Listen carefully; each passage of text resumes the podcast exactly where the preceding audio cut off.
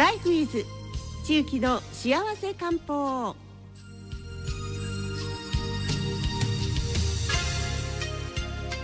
さあ続いてはライフイズ地域の幸せ漢方の時間です。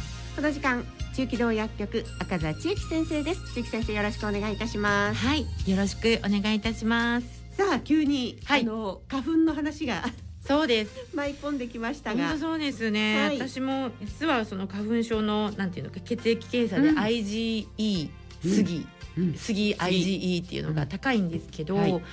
今のところもう十何年ぐらいうん。症状は軽くって済んでいるので、まあやっぱりこれもちょっと漢方とかいろいろ使って食用状とかしてるかな、からかなと思ってるんですね。で今コロナもあるから、よくテレビで言われてますけど花粉症の症状と、まあ、コロナの症状と似ているから、できるだけ花粉症の症状を出さないようにしておくことが、まあその早い発見にもなるし、あの感染予防にもなるって言われているので今年こそぜひ皆さん花粉症の皆様、ね。あのはいあの頑張ろう一緒に頑張ろうという気持ちです。うんあのラジオネームこいこさんからはい。今月に入っていただいてたはい。メールなんですが、ええ。私はアレルギーに対して花粉症もひどいのですが、えー今年は花粉すでにガンガン舞ってません？であの市販薬を飲まずにはいられない状態ですと。おまけに私の場合気圧や天気その他のアレルギーもあって年がら年中何かに悩まされている状況で本当しんどいですできれば薬は飲みたくないのですがあまりにもくしゃみや鼻水がひどくつい市販薬は頼ってしまいます。で、えー悪いことに鼻炎の薬を飲むと必ずと言っていいほど頭痛が起きてしまう。もう泣きそうです。本当は体質改善できたらいいのでしょうがなかなか、えー月曜日の漢方のコーナーでぜひ花粉症などについてお話しいただけると嬉しいですといただいております。はい、ありがとうございます。うん。そうですね、小子さんみたいに花粉だけ、うん。花粉にもやっぱりアレルギーがあるし、うん。それ以外にもね、体がデリケートでうん。反応される方多いと思います。うん。ただあの花粉症の薬はすごい私も思うんですけどシャープに効くし、うんやっぱここは鼻水出ちゃいけませんみたいな、テレビのコマーシャルで会議中も困ったみたいな時は使ってもいいですけど逆に副作用としてうん。今頭痛っていうふうに言われましたけどこれはやっぱり脳への血流が少なくなるためにやっぱり起きることもあります。うん。からまあ、皆さんご存知の通り眠気とかだるさが出てきますよね。で一方病院でなくても、うん。あの薬局かドラッグストアで買えるようになった分、うん。続けて飲んでいることであの肝臓のね数値があの上がっててびっくりしたという方も実際中気道にはいらっしゃったのであの上手にやっぱり市販薬は使っていけばいいかなというふうに思っています。であの花粉症のお薬を上手に使うプラスあとこういう化学薬品とかに少し弱い方は漢方薬ぜひ一回使ってみてもらったらなと思って何種類か今日皆様にはい。改めてご紹介したいと思います。ね。あの先ほどありましたけれども、はい。漢方薬っていうとなんとなくこう体質改善をはい。根本的にしなきゃいけないっていうところに、やっぱり皆さんなんかなかなかそこまではできないよねっはいて思われがちですが、実は速効力のあるものもあるんですよね。その通りです。あのそ今のこの時期だけとかでもいいですし。いつもは出ないんだけど、うん今日ひどいみたいな時に飲むっていう風に使っていただいてももちろんいいと思います。例えば、まあ、ご存知の方多いと思いますが透明な鼻水が出てだー。ダーッと出ても水道の蛇口みたいに大変な方はですね小生竜と小さい青い竜のお湯ですね小生竜と。これ大変有名な漢方薬ですね。で魔王が入っているんですけれども、さっきおっしゃったような短期間でもよく効きます。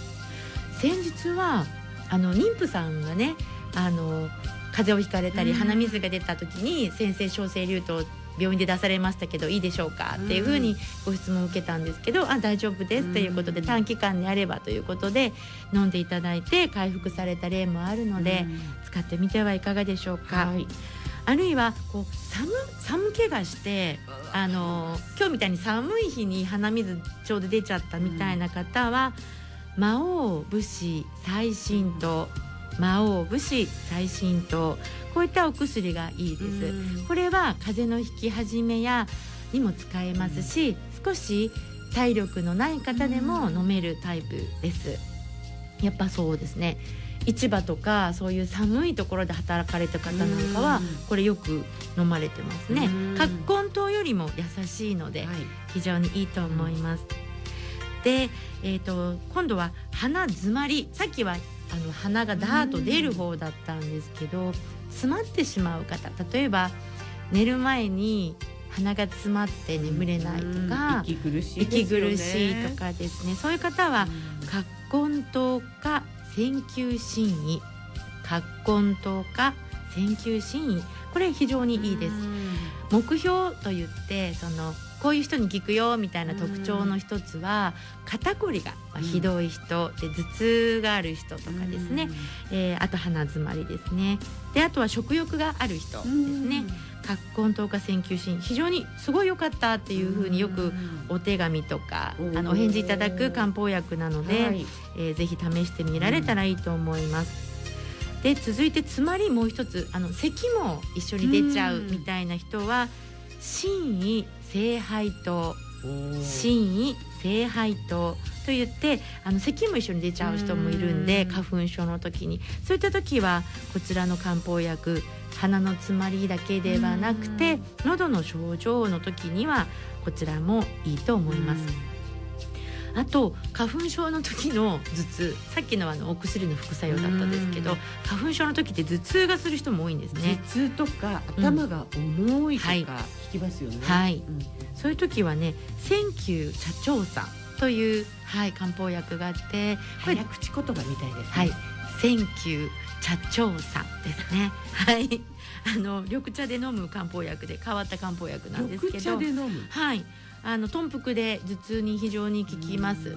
だけど今はもう皆さんねカロナールとかロキソニンとかいっぱい持ってらっしゃるんで、なかなか飲む人いらっしゃらないですけどそれでもやっぱり化学薬品の頭痛薬ちょっと飲みすぎるとまずいなみたいな人はこういう漢方もあるのでうん早めに飲まれるといいと思います。であと喉がすごい痛い人、まあうんこれってあの、ね、コロナでも喉が当に針で刺されたみたいに痛いって言って言う方多いんですけどあの花粉症でも喉が痛くなるんですよ。その時はあの肝臓糖ってあの肝臓だけをあの処方するのがあってですね、実はあの肝臓っていうのはグリチルリチンって言ってですね、あの抗炎症作用のあるものなんです。すごい甘い。甘い草って書きますよね肝臓それなんですよく取りすぎてはいけないと言ってうん。漢方の副作用の原因みたいによく言われている生薬なんですけど実はすごく抗炎症作用があってうん。あの喉にも効きますしあの昔はあの地地にも塗っていたと言われているぐらへいー。そのそこの炎症の部位につけることによって、そこの炎症を抑えてくれる成分なんでございます。はい。まあ、そういったのも漢方薬局には取り揃えていますので自分のタイプに合わせた花粉症のお薬を例えば10日分とかだけ持っておられてで市販のお薬と、まあ、こう交互にじゃないですけどうん。使い分けっていうのもいいかなと思います。うん。いやだから本当にあの体質とか、はい、あの症状をはい。一つとっても、い、ろんなタイプの薬があるっていうことではい、やっぱり自分に合ったものをはい見つけて飲むっていうことがうん何より、いいと思いますね。せっかくですからね、はい。効き目とかも。そうなんです。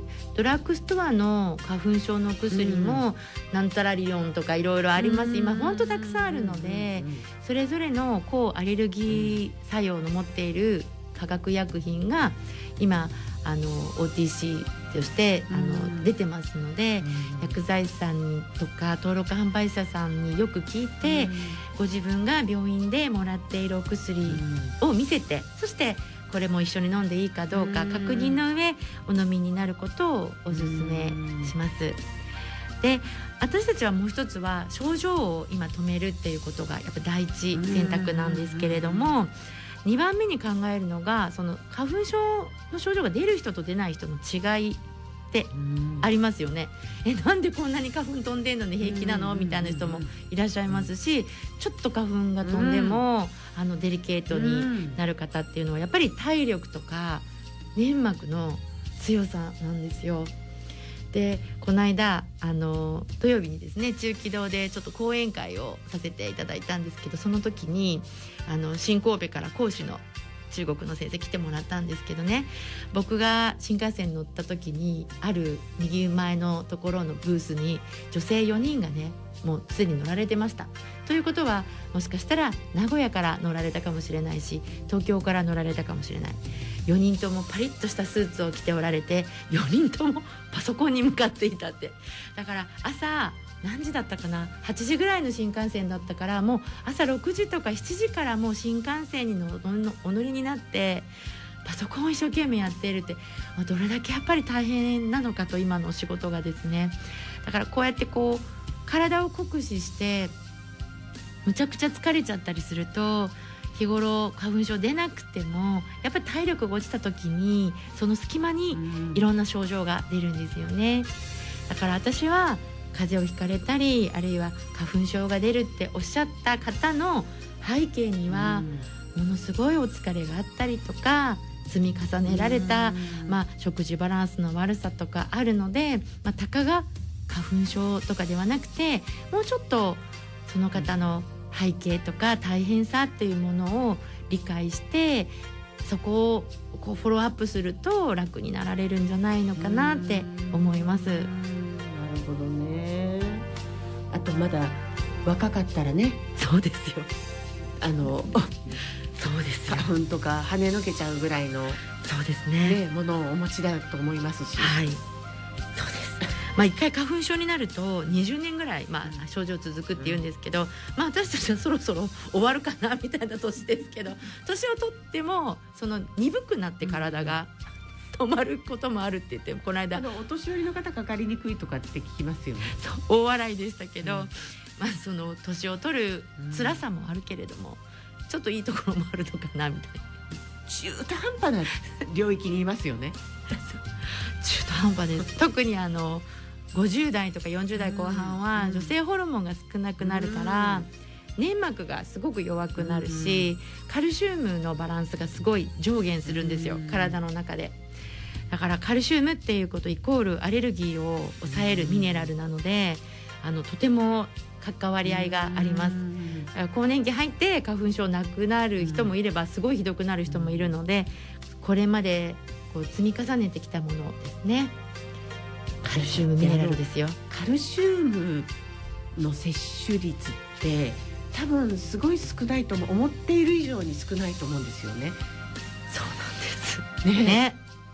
昔は牛乳飲みなさいの時代です。はい。あの大きくなってきました、ね、そうなんです今違いますもんね。ね。私も牛乳の飲み過ぎっていうのはやっぱり良くないっていうふうに私も食養生の先生に伺ったんですがやっぱカルシウムの多いものでね牛乳 200cc はいいそうなので私もちょっと全然飲めな飲まなかったんですけど、うん、ちょっと今の年になって飲もうかなというふうに思っています。200cc は取ってます。あよかったです。カフェオレで。そうですね、で 200cc 取って今度はあの骨につけるために他の栄養素がいるんです。ビタミン D だったりあるいは K だったりね納豆をすごい食べなきゃいけなかったり干し椎茸とかですねそれがセットになってとりゃカルシウムを取りゃつくっていうんではない年なんですよ。もう女性ホルモンがないから。ね、取っても出ていくっても出ていくっていう素通りになったらもったいないので皆さんあの取りゃいいだけじゃなくて取り方が上手な人。あと骨への刺激ですね。だからちょっとよく言うじゃないですか。かかと落とし運動とか、うん、あるいはそのちょっとぽっちゃりして自分の体重を骨に負荷をかけて骨を強くするだからすごい細い人よりはちょっと私みたいにちょっとふくよかな方が骨は強いらしいですよ。でもまあ肥満も良くないんですけどね。はい。とりあえずっていうわけじゃないと。あとはあの粘膜ですからビタミン A もいるのであの人参とかかぼちゃとか入れますしあとお茶シリーズもいろいろね天茶だとか、うん、ね頭頂ウーロン茶だとかいろいろいいお茶もありますし、そういったものあとは、えー生活習慣でいうと鼻洗いであったり、目を洗うとかですね。最近私も目も洗うのを買ってみたんですけど、あの中にはいろんなものが入ってますね。あの抗ヒスタミン剤とか目をすっきりする成分とかいろいろ入っているものと、生理食塩水だけのものとかやっぱりいろいろあるので、そういうのもまあ選びながら充血をこうやって取っていくんだなとか、でもやっぱり薬とかになっちゃうからやっぱり毎日使うのはどうなのかな。やっぱり何も入ってない無添加の目薬がいいのかなとかちょっとそういうふうに使い分けもあの薬剤師さんや登録販売者さんに聞いてからの方がいいかなと思っております。目を洗うことはいいんですけれどもね、あこんなに毎日その薬の入ったもので洗う時にあのちょっと気をつけようと思いました。なぜならば目が乾くからですドね。ライアイ。ドライアイになっちゃってその、まあ、ヒアルロン酸が入っている目薬とかもう本当いろいろ見ると迷っちゃうので、あの自分に合ったものを何種類か持ってください。それからあの腸が便秘の人とか下痢の人はアレルギーになりやすいです。だから発酵食品、うん。しっかりとあ日本人だから私はぜひ味噌汁とかうん。納豆とかをおすすめです。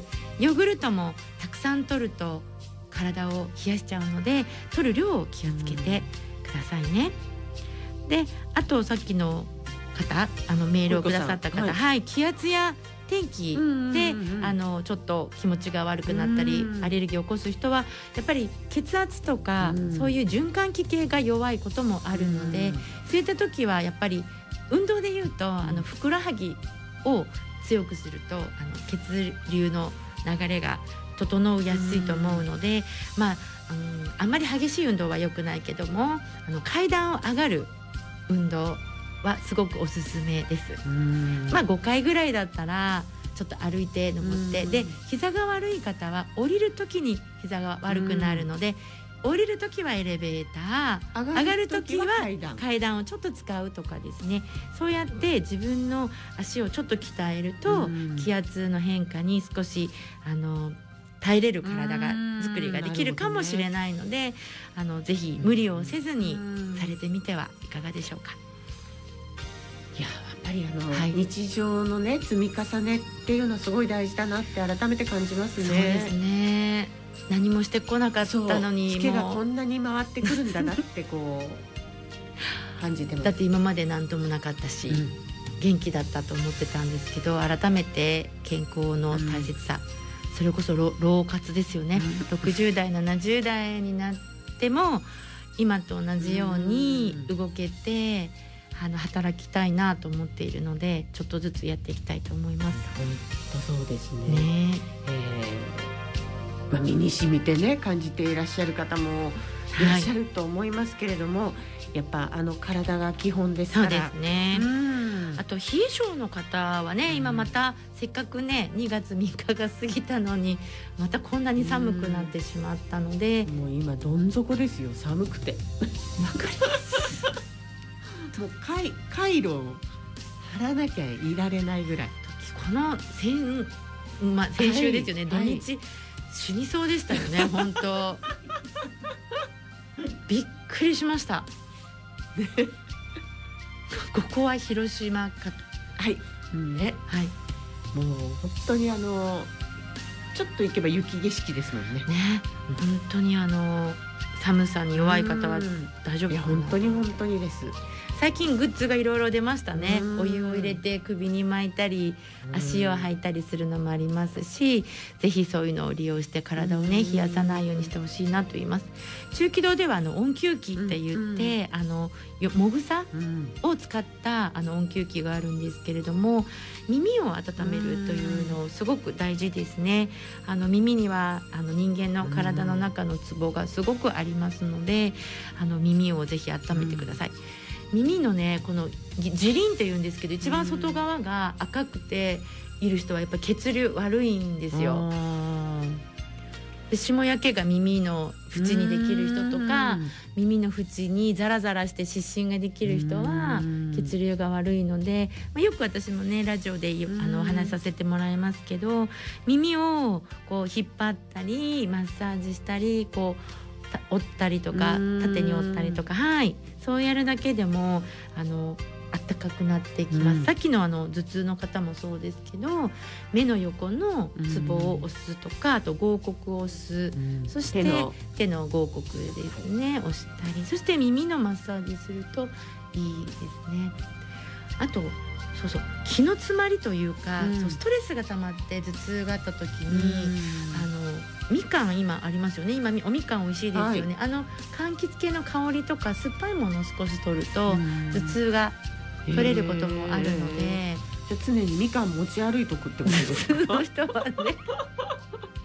そういうこともあります、うん、なんか気の巡りが悪い時にちょっと柑橘系のものとか頭痛取れることもあります。いや不思議ですね本当にね。ねそうです。あと葛根胃の丈夫な人は葛根糖を取ると肩こりからのはいこともありますのでこの時期こそちょっと体を温める漢方もあるしから鼻水を止める漢方体力をつける漢方いろいろあるのでぜひ自分の不快な症状を取るために東洋医学の知恵を、はい、入れていただければなと思っております。はい、東洋医学の知恵と、はい、今日はあのカルシウムと納豆、はい、はい、いい組み合わせだと思います。